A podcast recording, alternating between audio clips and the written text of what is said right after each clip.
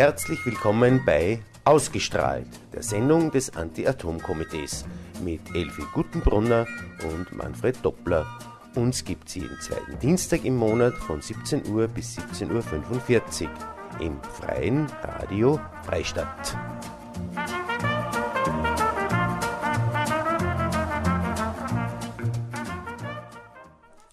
Ja, einen schönen späten Nachmittag wieder einmal vom Anti-Atom-Komitee äh, beim Freien Radio Freistadt und der Sendung ausgestrahlt. Äh, uns gibt es jeden zweiten Dienstag im Monat eben von 5 bis um 3 oder 6 und wir berichten ein bisschen über Themen, die über die, sage ich immer wieder, über die mediale Berichterstattung, die manchmal sowieso zu wünschen übrig lässt, äh, ein bisschen hinausgehen. Ja, wir, wer sind das Wir? Das Wir sind die Elfi Gutenbrunner, die immer die Sendung mit mir co-moderiert. Hallo Elfi. Hallo Manfred, hallo Sandra. Hallo Sandra, Und genau. natürlich einen schönen Abend benannt. Das machen wir auch. Und die Sandra, was du so schon, schon sagst, hallo Sandra, die Sandra, die sitzt da vor mir an die Regler und ver- versucht ihr und macht, hat ihren Beitrag, dass Ja. wir auch halbwegs über eh darüber kommen. Ja, worum geht's heute? Heute haben wir sich ein paar Themen vorgenommen, teils aktuell, brandaktuell, teils sehr weit zurückliegend und teils äh, eher, was kommt daher? Wie geht, kann das weitergehen? Wir fangen an bei dem, was äh, wegen weit zurückliegt und vielleicht kann sich der eine oder andere noch drin, erinnern daran, speziell für die Ölengeister unter uns. Äh, das war der, also ein Tag im November war das, schon jetzt Zeit lang her, 34 Jahre ist das her. Und damit ich eigentlich länger auf die Folter spannen, was ich damit meine. Und zwar am 5. November 1978, ja, jetzt glaube ich, hat schon geklickt bei euch alle da draußen, was war da genau die Volksabstimmung über das Atomkraftwerk in Zwentendorf in Niederösterreich. Wir wissen ja alle, Österreich hat ein Atomkraftwerk, aber das sicherste von der Welt, weil es nie in Betrieb gegangen ist. Und am 5. November hat es eben dieser Jahrestag äh, zum 34. Mal gejährt. Es hätte mir eigentlich müssen wir, wenn, wenn man die Leute damals glaubt hätten, diesen Befürworter, saßen wir seit 34 Jahren im Finstern. Aber das ist natürlich nicht passiert, weil auch da, genauso wie heute, was Atomenergie betrifft, gelogen wird von vorn bis hinten. Es ist nichts passiert.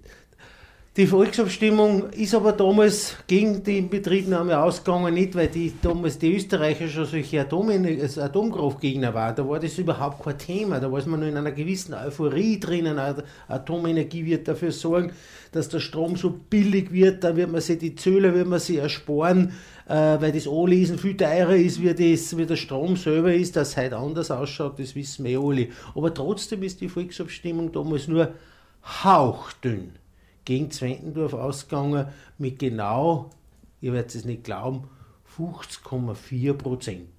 Und wie ich schon gesagt habe, nicht deswegen, weil, der Kreis, weil, weil die, die, äh, die, Österreicher solche Atomenergiegegner sind. Nein, der Grund war der damalige Bundeskanzler Bruno Kreisky, der gesagt hat, wenn Zwentendorf nicht in Betrieb geht, dann tritt er zurück. Naja, könnt ihr euch denken, was die Folge war, ein Haufen Leute, die in Kreisky weg haben wollten, haben sie natürlich doch so eine Chance kriegen wir nie wieder. Also stimmen wir gegen Zwentendorf, dann werden wir in Kreisky los. Zurücktreten ist er zwar nicht, aber ja, Zwentendorf ist zumindest nicht in Betrieb gegangen. Aber man muss in Kreisky zugute halten, er war lernfähig. Er hat, er hat später mal gesagt, das war dann in die 80er Jahre einmal, äh, er, ist, er ist nicht gefeit davor, so sinngemäß, dass, er, dass man dazulernt. Und seine Erkenntnis war, dass äh, die Atomenergie einfach, dass er der größte Fehler ist, was für die Atomenergie zu stimmen. Ja, das war sein größter Fehler. Und das hat er gelernt. Also er hat sich auch vom Saulus zum Paulus gewandelt und war am Schluss dann äh, äh, erklärter Atomgegner. Der Schock von, äh, von Tschernobyl war natürlich auch da. Das hat natürlich auch dazu beigetragen, das war im sechs, äh, acht Jahre später, im, im 86er Jahr, wo man gesehen hat, dass die letztendlich diese äh, Technologie äh, nicht beherrschbar ist und das Problem ist dabei, wann es einmal, wann's einmal äh, losgeht, du kannst das kaum mehr du kannst, jetzt kannst kaum mehr was tun dagegen. Wenn so ein Reaktor sich selbstständig macht, dann kannst du nichts mehr tun. Das haben wir in Fukushima gesehen. Das, da da geht es einfach dahin, da kannst du nur mehr kühlen, kühlen, kühlen und kühlen.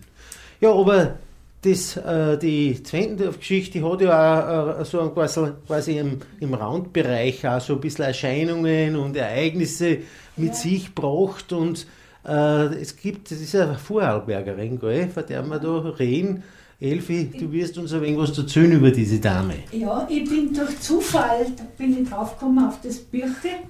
Äh, Das ist ja vom Flohmarkt, das Buch. Sehr geehrter Herr Bundeskanzler und Tauderinderer in Sachen Zwentendorf. Und die hat da damals vom 1. Vom 1. Äh, vom 26. Jänner weg hat jeden Tag dem damaligen Bundeskanzler Bruno Kreisky einen Brief geschrieben. Und sie ist also eine humorvolle, warmherzige Mutter äh, äh, und Frau äh, gewesen, dass, äh, und an- eigentlich auf humorvolle Art hat sie ein ganz äh, ernstes Thema behandelt.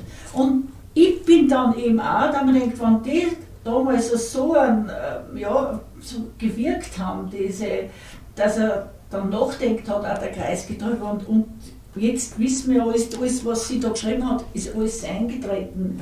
Und darum haben wir gedacht, das könnte bei unserem jetzigen Bundeskanzler auch machen. Das ist halt genauso so ein Problem. Ja, die Geschichte wiederholt sich. Ja, nicht? Ja, Aber es, es ja. geht jetzt zwar nicht um das äh, Kraftwerk im eigenen Land, um Zwentendorf, ist aber, wurscht, äh, wir haben jetzt. Ist nachher der wird Zwentendorf, muss ich ganz ehrlich sagen. Ja, das stimmt, das stimmt. Und äh, gesagt, das ist nichts anderes wie, Ja. wie, wie damals. Und auch im Zusammenhang mit Demelin haben wir das Problem mit unserer Bundesregierung und das geht leider durch alle, durch alle Parteiformen durch, bis, ja, ich will es so keinen außerstreichen. Äh, aber von der Regierungsseite darf man uns halt generell ein bisschen mehr, mehr wünschen, was an Aktivitäten. Nur gefallen nicht diese Aktivitäten leider immer wieder irgendwelchen anderen äh, Prioritäten zum Opfer, dass man sagt, aus diplomatischen Gründen mag man das oder weil andere Interessen im Vordergrund stehen. Was mich besonders schreckt, ist, dass es schon zwei Riesenunfälle, also Katastrophen gegeben hat. Für die Kleinen, da weiß man zwar, wird sicher dort und da am Enterwald auch irgendwo Atomkraftwerk, irgendwas passiert aber das ist halt nicht so in, in den Köpfen drinnen.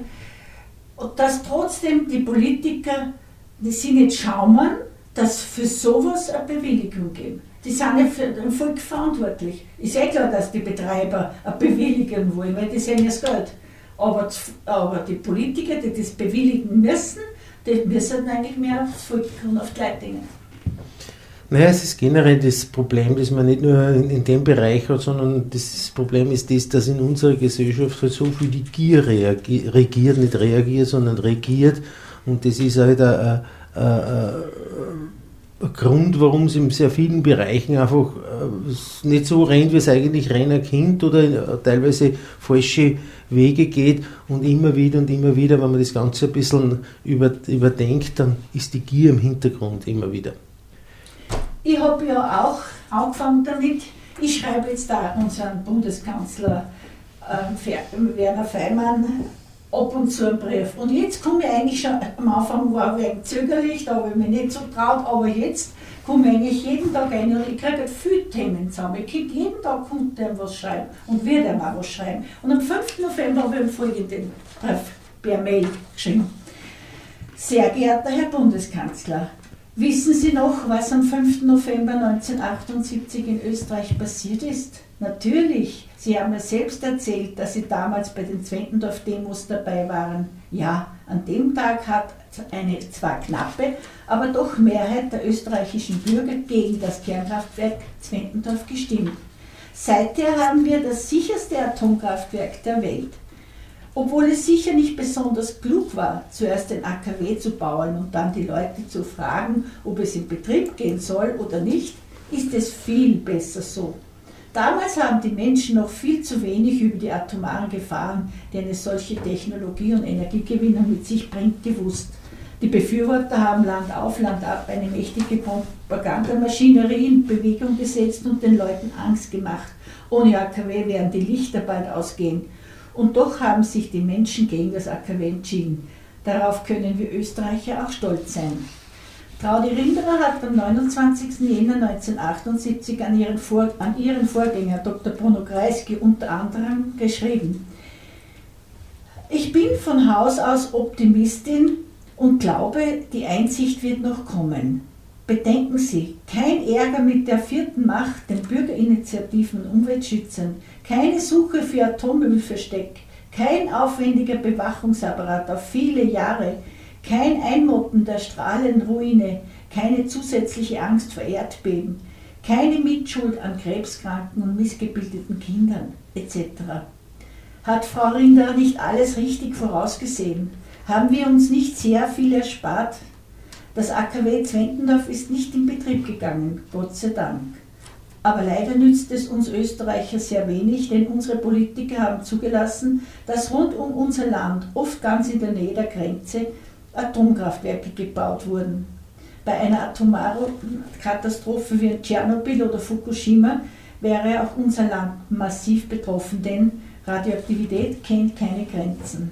Tschernobyl und Fukushima haben gezeigt, wie verheerend sich so eine atomare Katastrophe auswirkt. Darum verstehe ich nicht, dass Sie und unsere Bundesregierung diese drohenden Gefahren so bagatellisieren und nicht vielmehr auf EU-Ebene darauf drängen, dass die bestehenden Sicherheitsmängel und Risikoanlagen so bald als möglich beseitigt oder abgeschaltet werden. T-Medien sollte auf keinen Fall ausgebaut werden. Doppeltes Hochrisiko.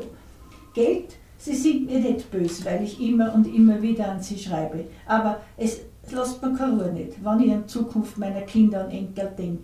Da wird mir Angst und Baum. Drum nichts für ungut. Herzliche Grüße, Ihre Elfriede Guttenbrunner.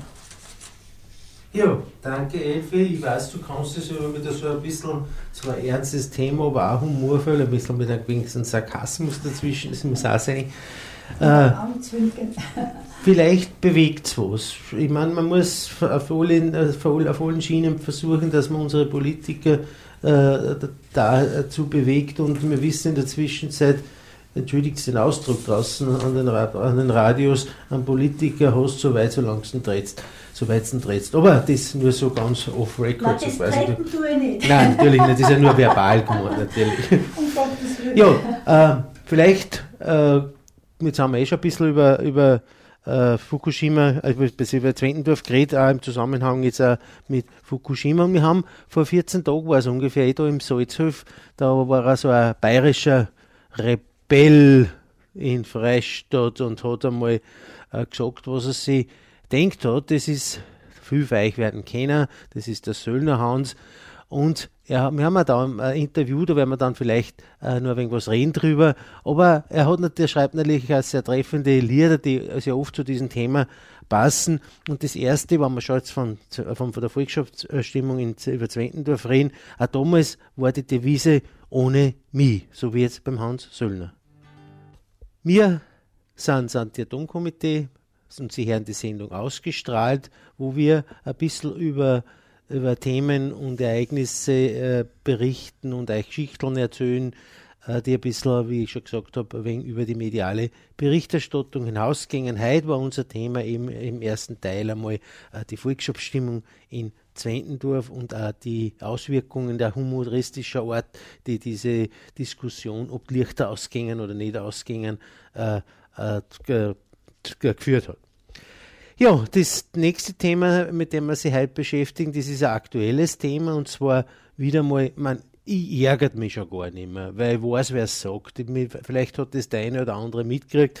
Äh, unser verehrter Präsident des Nachbarlandes Hast Tschechien. Verehrter gesagt jetzt. Ja, das, äh, Václav Klaus ist heute ja in Wien beim Staatsbesuch und er hat im Vorfeld in der, der Kronenzeitung ein Interview gegeben, äh, wo man, darum drum sage ich, ich ärgere mich nicht mehr drüber, weil er schießt sich eigentlich damit selber immer wieder ein Eigentor, weil er damit beweist, äh, wie, wie, wie äh, stur. stur und auch nicht wissend, unwissend mhm. äh, er sich da präsentiert. Er stellt sich eigentlich selber mit solchen Aussagen äh, bloß, wenn er sagt, äh, die, Österreich, die, die, österreichische scharfe Opposition gegen die Kernenergie versteht er nicht. Ich denke mir aber, dass das weit mehr, weit mehr ein politisches Spiel der Politiker und fundamentalistischen Anti-Atom-Aktivisten ist, als die authentische Meinung der österreichischen Öffentlichkeit. Die normalen Leute sind im Prinzip rationell und fähig, auf Argumente zu hören. So weit, so gut, so weit, so schlecht. Aber da hat der Franz Weinpolter per E-Mail einen Leserbrief in der Kronenzeitung äh, veröffentlicht und da kommt, das passt ganz genau. Hier irrt Herr Klaus, hat er geschrieben.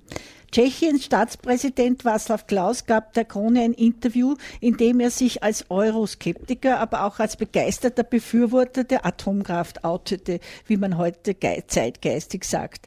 Unter anderem stellte er fest, dass die Opposition gegen die Kernenergie weit mehr ein politisches Spiel der Politiker und fundamentalistischen Anti-Atom-Aktivisten ist, als die authentische Meinung der österreichischen Öffentlichkeit. Da irrt der Herr Präsident aber gewaltig. Zum Unterschied zur präparierten Bevölkerung in der Tschechischen Republik sind die Bürger unseres Landes mehrheitlich sehr wohl gegen die Atomenergie, weil sie aus der Vergangenheit dieser unheilvollen Energie gelernt haben und Angst davor haben, dass eine dieser grenznahen Zeitbomben genauso explodieren könnte wie das in Tschernobyl und Fukushima passiert ist. Dass der Herr Präsident auch das Thema Verfolgung und Ermordung der Sudetendeutschen 1945-46 gerne unter den Teppich kehren will, passt da genau dazu. Für den Atomgau bei den Tschechen müssen auch wir die Zeche äh, blechen. Ja, sagt eigentlich eh alles. Da brauchen wir gar nichts mehr sagen. Und ich sage auch nichts mehr dazu. Ich wollte es nur gesagt haben, äh, wir haben insofern auch mit einer Presseaussendung reagiert, eben auch mit demselben Inhalt. Es gibt Umfragen, die, die sagen, die, die Prozentsätze schwanken ein bisschen, aber dass die eine Umfrage sagt, es sind 91 Prozent, die anderen Umfragen sagen, es sind 92 Prozent der Österreicher, die gegen Atomenergie sind.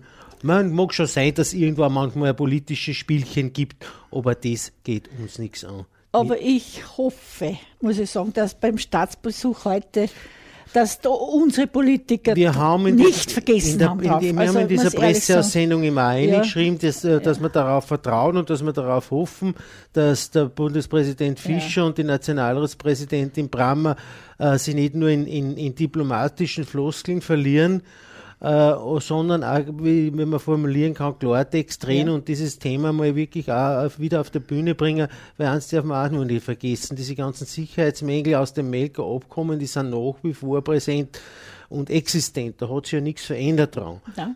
Und wenn man das, wenn man glaubt, man muss, man muss äh, quasi aus diplomatischen Gründen über solche äh, äh, Sachen hinwegschauen und nicht erwähnen, naja gut, das zeigt da dann aber auch die Qualität der österreichischen Politiker. Werden wir sehen, was rauskommt. Die Chance haben sie heute dazu mhm. gehabt.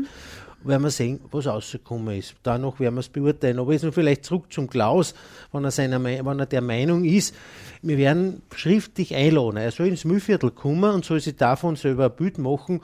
Und ich sage es absichtlich so provokant. Wenn er nicht feig ist, der Herr Präsident, dann Kinder. Mhm. So, das war's aber schon. Für das zum Thema, weil wir haben heute noch was Wichtiges zu tun, und zwar, das uns alle angeht, und zwar, es gibt seit, äh, seit zwei Wochen ungefähr den sogenannten Stromkennzeichnungsbericht der E-Control, äh, wo dargestellt wird, ja, wie schaut denn das mit österreichischen Atomstrom jetzt aus, mit österreichischen Stromanbietern? Ich habe so unter Delphi hab heute Vormittag gefragt, na, Sandra war es, unter welchem Titel stellen wir denn das? Weil man jetzt draufkommt, es hat jetzt plötzlich keiner mehr einen Atomstrom. Das ist ja ganz interessant, wo der hingekommen ist. Und ich habe mir die Frage gestellt, ja, wohin verschwindet denn der? Hat sie denn an der Einkaufspolitik oder Einkaufsphilosophie unserer Stromlieferanten so gravierend was geändert, dass jetzt der Atomstrom plötzlich weg ist? Oder steckt da da was anderes dahinter. Und da haben wir uns, habe ich jetzt in der vergangenen Zeit einmal ein bisschen auseinandergesetzt mit dem Thema, äh, wo denn dieser Atomstrom eigentlich überall hin verschwindet. Wie es das nicht sein kann, dass jetzt plötzlich auch jeder nur mehr Wasserkraft hat. Ja, woher denn? Woher kommt denn diese Wasserkraft? Und das kann man sich ein bisschen genauer anschauen. Man muss ein wenig die Mir machen. Man muss die 165 Seiten von dem Bericht einmal ein bisschen durchstöbern aber bevor man auf die Nacht vor der Glotzen sitzt, kann man ja das auch einmal da, also Abwechslung. Und da kommt man schon drauf, warum und wohin das der Atomstrom verschwindet. Und da fällt mir jetzt gleich nur, nur mal was ein. Und zwar, äh, das passt gerade, spielen wir nur mal Musik drauf. Natürlich heute vom Hans Söllner und der Titel vor dem, von dem Lied ist eigentlich genau das, worum es bei der Stromrechnung, bei der Stromkennzeichnung geht, nach der Devise sogar der Wind liegt. Ja, nach dem Hans Söllner äh, sogar der Wind liegt, ein sehr bezeichnendes äh, äh, sehr, sehr bezeichnender Titel, der uns da immer wieder einholt, äh, dass da was in dem Zusammenhang äh, passiert, gelogen wird von hinten bis vorn. Und wir sind bei der, bei der Stromkennzeichnung gelandet und äh, ich habe mich immer gewundert, warum jetzt plötzlich, wo denn der Atomstrom hingekommen ist. Und wir haben sich ein bisschen auseinandergesetzt mit dem, ja, wohin verschwindet denn der Atomstrom? Wir haben sich diesen Stromkennzeichnungsbericht für 2012 von der E-Control ein bisschen genauer unter die Lupen genommen.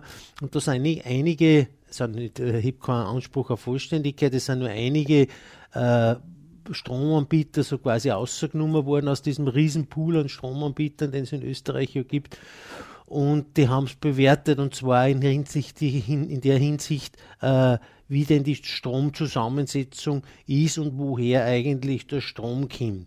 Wir wissen ja alle, es gibt in, in Österreich eine Stromkennzeichnungspflicht, das heißt, auf einer jeden Stromrechnung muss ein Label drauf sein, wo drauf steht, äh, woher der Strom kommt, was aus Primärenergieträger, ob das Strom aus Wasserkraft ist, ob das Strom aus Biomasse ist, ob das, ob das äh, äh, Windkraft ist, ob das äh, äh, fossile Energie, also Öl, Gas oder Kohlenkraftwerke sind.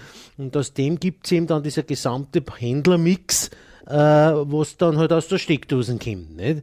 Und da versucht natürlich jeder, jetzt gerade nach Fukushima, äh, äh, ist kaum an Stromanbieter nur recht, wenn man einem draufkommt, dass er Atomstrom im Netz hat, weil das ist offensichtlich nicht mehr ganz schick heutzutage.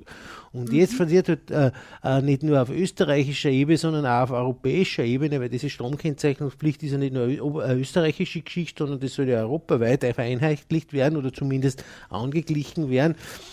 Und da gibt es halt massive Bestrebungen, dass man halt irgendwie, irgendwie den Atomstrom verschleiert. Und ein prächtiges Mittel dazu ist diese Stromkennzeichnungspflicht. Und zwar passiert Folgendes.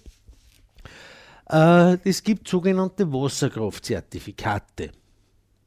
Jeder, der Wasserkraft, äh, Wasserkraftwerk hat, produziert Strom aus Wasserkraftwerken und dafür kann er ein Zertifikat geben. Wenn ich von dem Händler jetzt so und so viel Kilowattstunden äh, kaufe, dann kann er mir äh, für diese Kilowattstunden das Zertifikat geben und sagen, und ich kann dann sagen, schaut her, ich habe so und so viel Wasserkraftstrom gekauft für dich. Also ich habe einen sauberen Strom.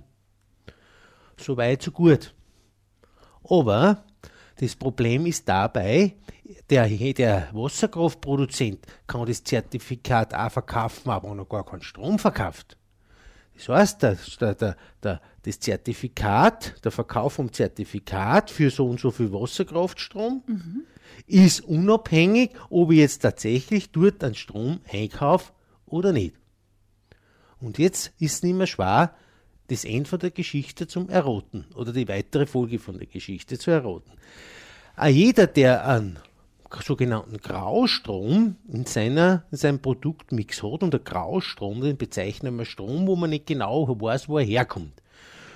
Es gibt, äh, das ist ein bisschen kompliziert, also passt auf, und damit ist nämlich wichtig, dass, dass man ungefähr weiß, worum es geht. Es gibt äh, Strom bekannter Herkunft mhm. und es gibt Strom unbekannter Herkunft. Und beim Strom bekannter Herkunft kann man wieder sagen, okay, das ist bekannter Strom aus Wasserkraft, das ist bekannter Wind. Strom aus Windkraft, das ist bekannter Strom aus Öl, es ist bekannter Strom aus Gas und so weiter. Also da weiß man genau, wo der Strom produziert ist, wo welcher, äh, welcher äh, Energieträger eingesetzt ist. Und dann gibt es diesen Strom unbekannter Herkunft, wo man nicht genau weiß, wo der Strom eigentlich erzeugt worden ist. Und das ist dieser sogenannte Graustrom, wenn man bezeichnet, ganz offiziell. Und in diesem Graustrom ist auch fossile Energie, fossiler Strom drinnen, es ist Wasserkraftstrom drinnen, es ist Ökostrom drinnen, aber es ist auch Atomstrom drinnen. Und nicht wenig, in etwa 35 Prozent. Und das ist natürlich nicht gut, das horcht sich nicht gut an, wenn ich auf meiner Stromkennzeichnungspflicht als Stromhändler plötzlich zugeben muss, Heiland der Welt, da konsumiere ich ja 10% Atomstrom, weil der 30% Strom unbekannter Herkunft drinnen hat. Und das ist natürlich nicht gut für den Händler, gerade nach Fukushima nicht mehr.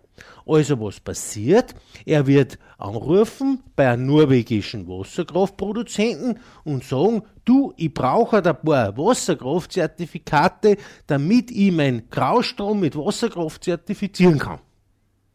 Und siehe da, plötzlich ward aus Strom unbekannter Herkunft mit 35% Atomstrom drinnen plötzlich Strom aus Wasserkraft. Alter, die trauen sich was.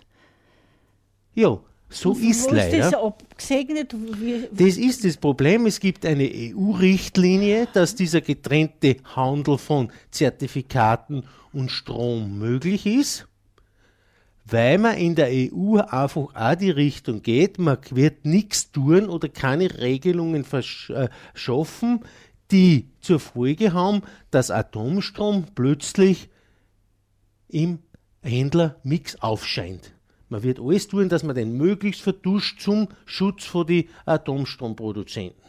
Die, die hängen sie alle äh, mit diesen Mitteln, mit, dieser, mit diesen äh, Richtlinien seitens der Europäischen Kommission und seitens des Europäischen Rates ein grünes Mäntelchen um und die Bevölkerung in Österreich wird nichts anderes als fair, Punkt, Punkt und das Restliche sage ich jetzt nicht mehr.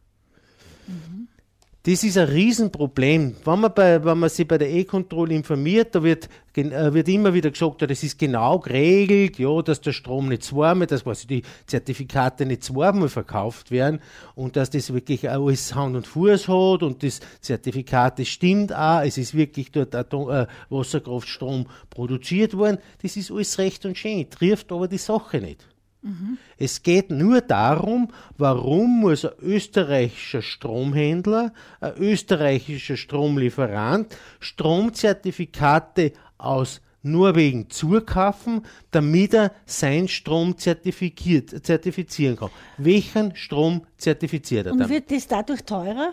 Durch die Zent äh, Ja, natürlich. Strom- äh, Wasserkraftzertifikate kosten auch was, klar. Die Norweger reiben sich oben die Hände, die depperten, entschuldigt den Ausdruck draußen, die bläden Österreicher, die kaufen von uns den, die Wasserkraftzertifikate, die, äh, die norwegischen Energie, äh, Die Kunden müssen es die zahlen. wir zahlen es natürlich und die, äh, die Norweger freuen sich, weil diese ganzen Wasser, äh, an den Wasserkraftzertifikaten verdienen sie im Jahr ungefähr 100 Millionen Euro. Ma.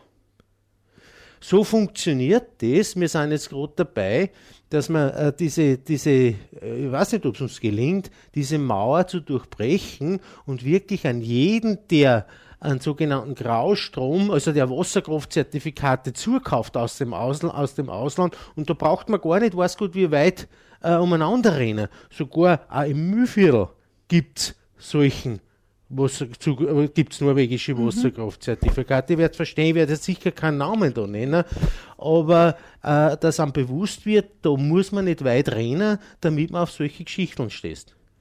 Und da muss man schon sagen, äh, das kann wirklich nicht so sein, Das stößt am schon so auf. Das ja, sage ich dir schon. weil es wirklich eine, eine, eine, eine, eine, äh, äh, ein Betrug an der Bevölkerung Ja. ist.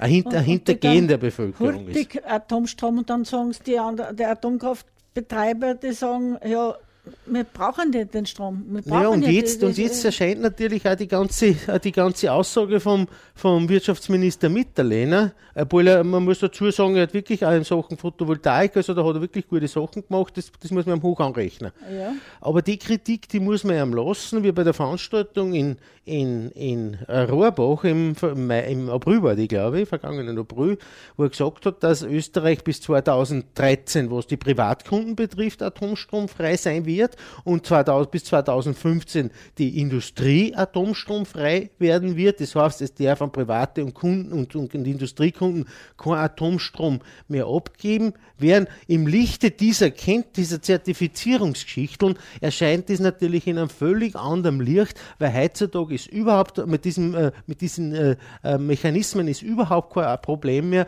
dass ich Atomstrom wirkungsvoll kaschiere und um, umdeklariere. Das ist, da, da werden wir jetzt äh, dran bleiben, aber wir sind gerade dabei, dass wir sämtliche äh, uns Bekannten, und ich werde dann die anderen versuchen auszufinden, sämtliche bekannten Lieferanten, die äh, Stromzertifikate kaufen, aus dem ja. Ausland anschreiben, beziehungsweise habe ich schon gemacht, und werde sie fragen, leilen, für welchen Strom braucht ihr eure Wasserkraftzertifikate aus Norwegen? Und damit es da draußen, das, was ich heute jetzt einmal erzählt habe, ein bisschen verdauen könnt, hören wir uns nur einmal äh, in Hans Söllner an mit dem Lied von der Energie, weil das passt da gut dazu. Ja, äh, das, das, Thema ist natürlich ein riesenkomplexes Thema. Äh, wir werden versuchen, dass wir in den, in den nächsten Sendungen immer wieder äh, auf das Thema zurückkommen und äh, euch berichten draußen, ob Klarheit da jetzt irgendwas ja. weitergeht. Äh, äh, ich bin diesbezüglich auch mit Global 2000 in Kontakt, weil die haben auch sehr viele Erfahrungen auf dem Gebiet. Und der, der Ulrich Reinhardt hat mir zurückgeschrieben, wie ich ihm das erzählt habe, hat er gespannt, er ist gespannt, ob, er, ob ich Antworten kriegt von den Stromlieferanten. Weil aber die, wenn sie nicht zurückschreiben, ist das auch eine Antwort, eigentlich sogar eine klarere, als wenn es eine Antwort geben. Es hat ein, äh, ein Stromlieferant hat sich schon gemeldet, äh, schriftlich, hat zurückgemeldet, aber natürlich mit einer völlig anderen Begründung. Wir haben mir ganz was anderes erzählt, was ich ihn eigentlich gefragt habe. Aber ja, mit dem müssen wir leben, werden schauen, wie es weitergeht und wir werden euch auch darüber berichten. Ich muss leider schon wieder auf die Studiouhr schauen. Wir haben nur zwei Minuten Zeit. Äh, kommt drauf an, äh, Elfi, ist, ist für die nur irgendwas mit Nein, ich glaube, wir lassen den Hans Zöllner noch, äh, noch ausspielen. Ich glaube glaub auch. Weil, weil ist ja schon so viel Information. so viel Information ja, halt schon richtig, so ja. viel Information drinnen gelegen. Und ich glaube, es ist ein wichtiges Thema. Mhm. Äh, jeder, jeder sagt, ja, Strom hat eh kein Marschall, was kann denn ich tun? Und da sage ich vielleicht abschließend, schau nur, jeder von uns kann was tun. Ihr müsst euch vorstellen, jeder, der Strom produziert, produziert einen in einen riesen Stromsee und jeder, der einen Strom konsumiert, nimmt aus dem See außer. Strom hat kein Marschall und die Qualität vom Atomstrom ist nicht schlechter als die, die Qualität vom Windstrom, weil dem Generator ist wurscht, äh, mit was die Turbine antrieben ist.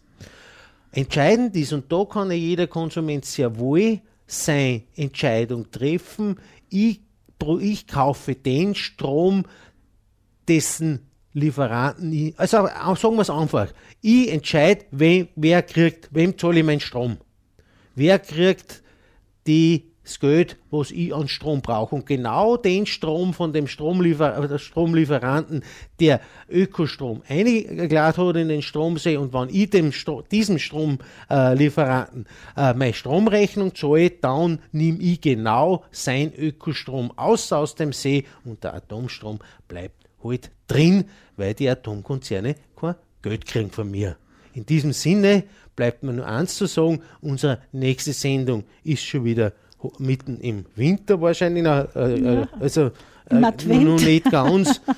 äh, ja. Die ist am 11. Dezember. Ich hoffe, dass wir uns wieder hören, wenn es heißt ausgestrahlt beim Freien Radio Freistadt.